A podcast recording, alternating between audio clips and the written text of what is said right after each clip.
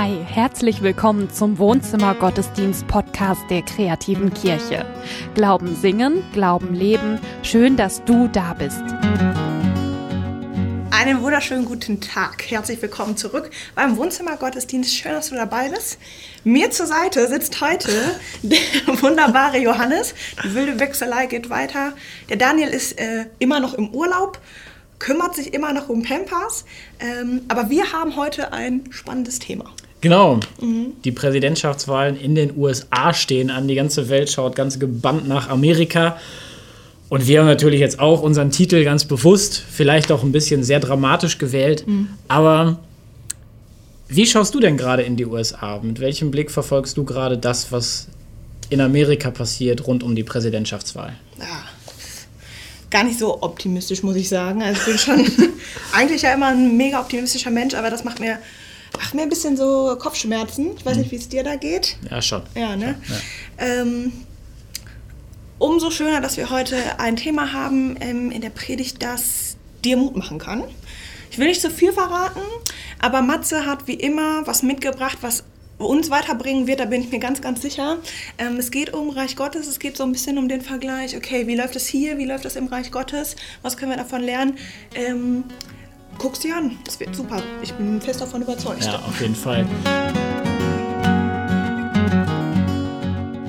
Kinder testen gerne aus, wie weit ihre Macht reicht.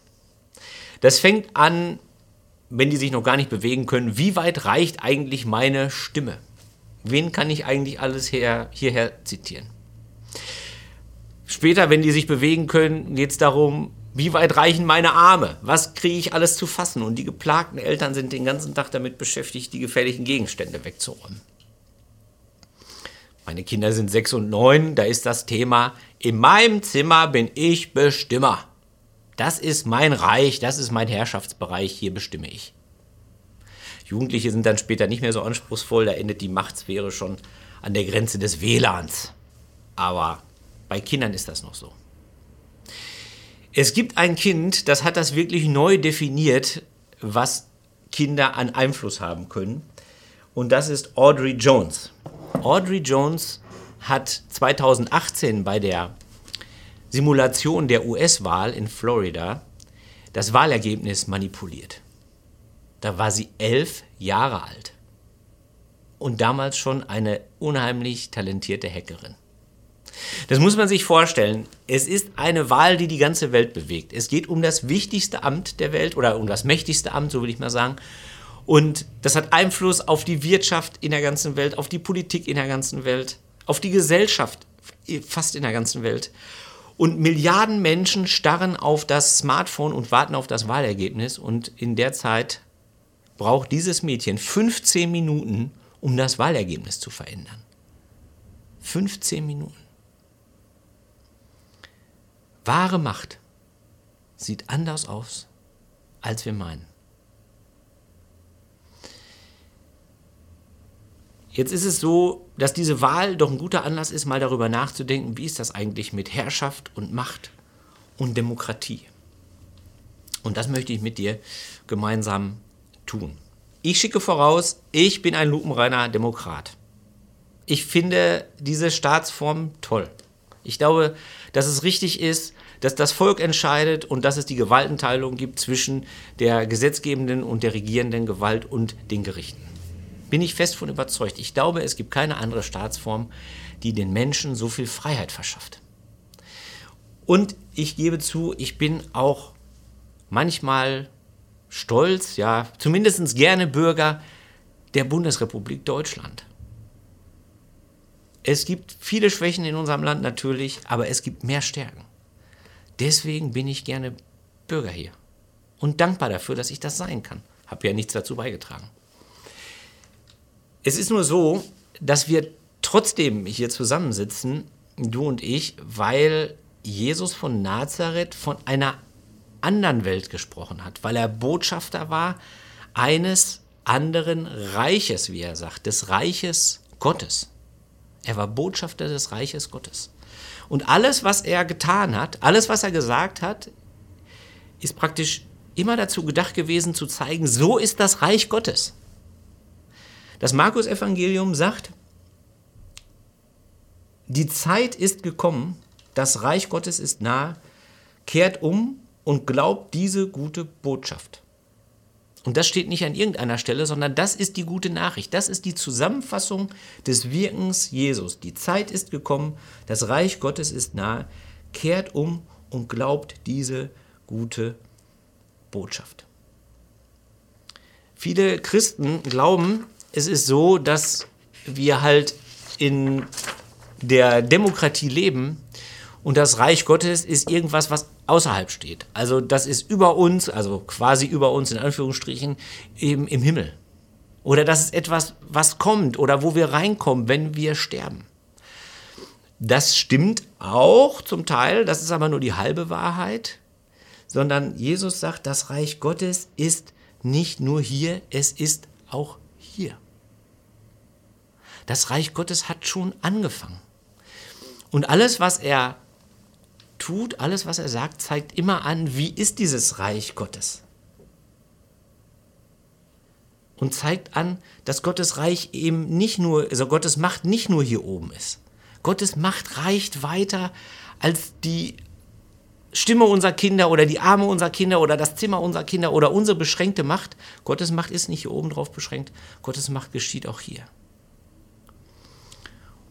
Und wie die aussieht, das zeigt er. Er ist einmal eingeladen, mit wichtigen Leuten zusammen zu essen. Und damals legt man sich offenbar an den Tisch und, und er legt sich nicht an den Platz, der wichtig ist. Und sagt auch den anderen wichtigen Leuten, geht nicht auf die Ehrenplätze, da müsst ihr gar nicht hingehen. Ihr müsst euch ans Ende der Tafel setzen, da wo keiner euch erwartet. Warum? Weil die Letzten werden die Ersten sein.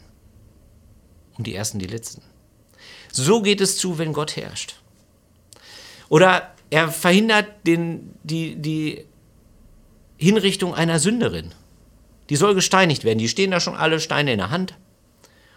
Und er braucht nur einen Satz dafür. Er sagt, wer ohne Schuld ist, der werfe den ersten Stein. So geht es zu, wenn Gott herrscht. Ihm wird angeboten, steinreich zu werden. Er nimmt es nicht an. Er sagt, liebt eure Feinde. Er ist ganz anders, als es alle erwarten. So geht es zu, wenn Gott herrscht. Das ist seine Botschaft. Und wahrscheinlich, wenn er damals schon Computer gehabt hätte, vielleicht wäre er Hacker geworden, um zu zeigen, Macht ist ganz anders, als wir es erwarten. Wahre Macht ist ganz anders, als wir es erwarten. Es geht also nicht darum, oder nicht nur darum, in dieses Reich reinzukommen, um diese Bewegung, sondern es geht auch darum, wie wir den Willen Gottes in die Welt kriegen. In die Demokratie, in unsere Gesellschaft, in unser Leben, in unsere Familien, überall da, wo unser Einflussbereich ist, wo unser Machtbereich ist.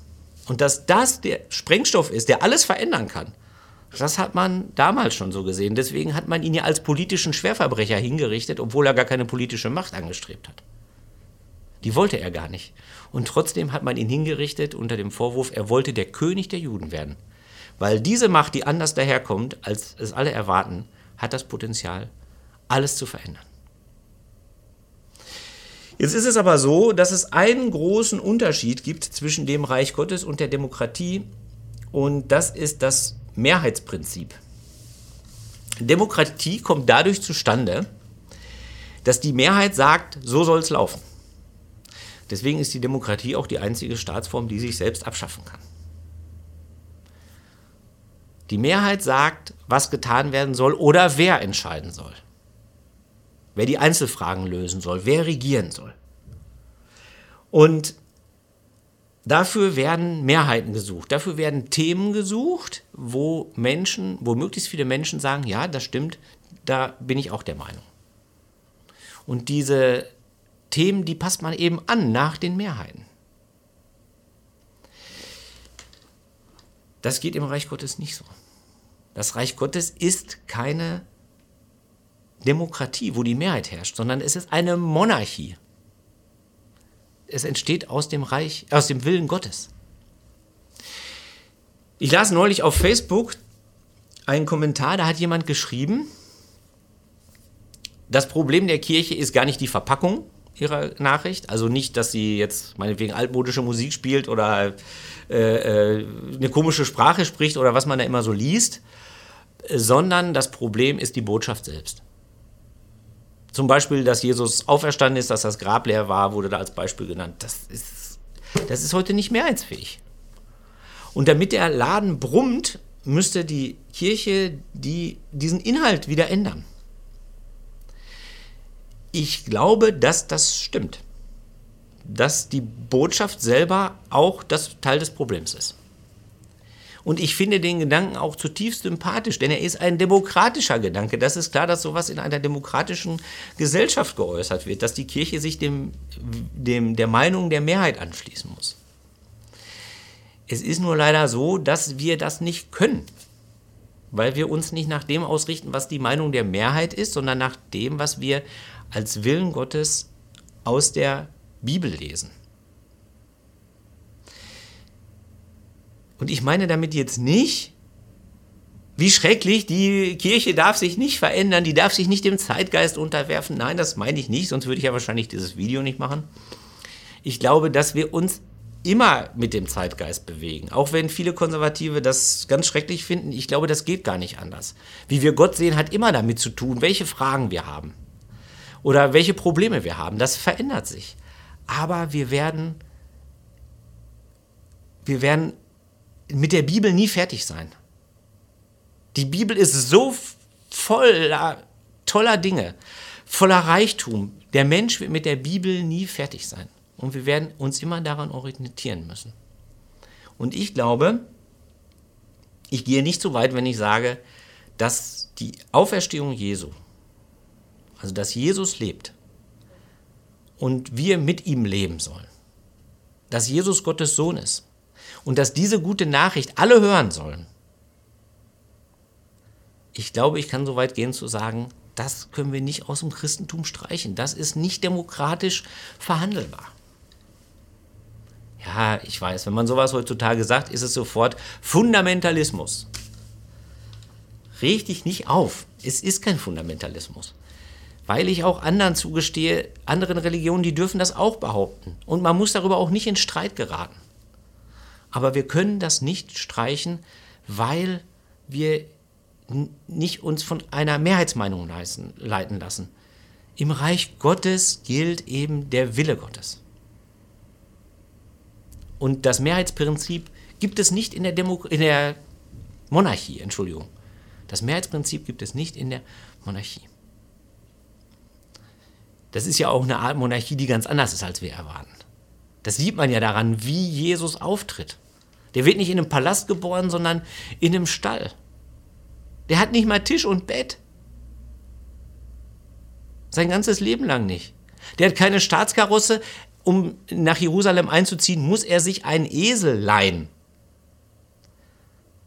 Er hat keinen riesen Staatsapparat mit Beamten und Botschaftern, die seine Nachricht überall verbreiten. Hätte er alles haben können. Hat er nicht. Zwölf hat er ausgebildet. Zwölf hat er berufen. Und noch einen Haufen Schülerinnen und Schüler gehabt, klar. Aber mit so wenigen Leuten hat das angefangen. Und damit hat er mehr Macht gehabt als alle Könige und alle Präsidenten. Weil wahre Macht anders daherkommt, als wir es erwarten. Es gibt noch einen Haufen anderer Unterschiede zwischen der Demokratie und dem äh, Reich Gottes. Ein paar sage ich noch. Die Demokratie ordnet das tägliche Leben. Im Reich Gottes geht es um das ewige Leben. In der Demokratie muss man einen Kompromiss finden. Unbedingt. Der Politologe Wolfgang Merkel sagt, äh, der Kompromiss ist der Schmierstoff der Demokratie. Deswegen wird es ja so schlimm, wenn die Populisten kommen, die gar keine Lösung wollen. Die wollen keine Probleme lösen, sondern die wollen immer nur weiter Konflikt, Konflikt, Konflikt. Die wollen den Schmierstoff nicht, weil er sie selber in Frage stellt. In dem Reich Gottes gibt es keine Kompromisse. Kompromisse machen ist vorbei. Wir verhandeln nicht mit Gott. Früher hat man immer mit Gott verhandelt, indem man Opfer gebracht hat. Geld, Geschenke, irgendwas wurde verbrannt. Das ist vorbei, das ist am Kreuz erledigt. Alle Opfer, alles Diskutieren, alle Kompromisse mit Gott sind vorbei. Die Demokratie muss knappe Ressourcen verteilen, deswegen muss sie ja Kompromisse machen. Die, das Reich Gottes lebt von der Fülle. Die Demokratie funktioniert nach dem Prinzip, Bürger erhalten Rechte und haben Pflichten. Die, äh, die, das Reich Gottes funktioniert nach dem Prinzip Liebe und Gegenliebe. Es ist so unterschiedlich. Und trotzdem glaube ich, dass das Reich Gottes die beste Staatsform ist, weil sie uns am meisten Freiheit gibt. Und ich glaube nicht, dass Jesus gekommen ist, um die Demokratie zu beenden, sondern ich glaube, Jesus ist gekommen, um uns eine Wahl anzubieten. Eine Wahl. Eine Wahl, die nicht alle vier Jahre stattfindet, sondern die alle, die jeden Tag stattfindet. Und die Wahl ist, ob wir neben, dem, neben der Staatsbürgerschaft in Deutschland auch noch die Staatsbürgerschaft im Reich Gottes annehmen wollen. Das ist die Wahl, die wir jeden Tag treffen. Diese Staatsbürgerschaft in der Demokratie, die hast du nicht verdient. Die ist einfach so in dein Leben gekommen. Die auch. Die kannst du nicht verlieren. Es ist ungeheuer schwer, die deutsche Staatsbürgerschaft zu verlieren, eigentlich nur, wenn man es unbedingt will. Die kannst du auch nicht verlieren. Ohne die willst du nicht leben. Und ich glaube, ohne die auch nicht. Die ist jeden Tag Realität, die Staatsbürgerschaft in der Demokratie. Und wir müssen sie jeden Tag verteidigen. Die Bürgerschaft im Reich Gottes wird jeden Tag Realität. Durch dich und mich. Und wir müssen die nicht verteidigen, sondern annehmen. Wahre Macht kommt anders daher, als wir das erwarten. Und das ist die wahre Macht, die die Welt verändern kann. Amen.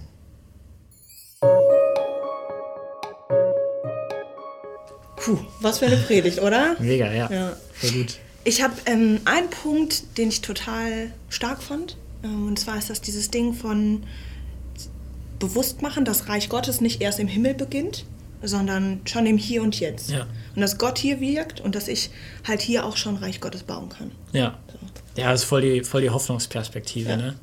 Ähm, ich fand gut diese, diese Gegenüberstellung. So, wir sind jetzt in dem System, in dieser Demokratie, da leben, lebt Gemeinschaft davon, dass wir Rechte und Pflichten haben. Reich Gottes funktioniert aber über das Prinzip Liebe und Gegenliebe. Also, ich glaube, das kann ein Hinweis darauf sein, ähm, wo das Reich Gottes vielleicht auch jetzt schon wächst. Nämlich nicht da, wo ich mich und andere an meine Rechten und Pflichten irgendwie erinnern muss, sondern da, wo Gemeinschaft funktioniert, weil, weil, weil, weil ich liebe und geliebt werde. So. Schön. Mega spannend. Ich freue mich da gleich drüber äh, mit dir zu sprechen. Ja.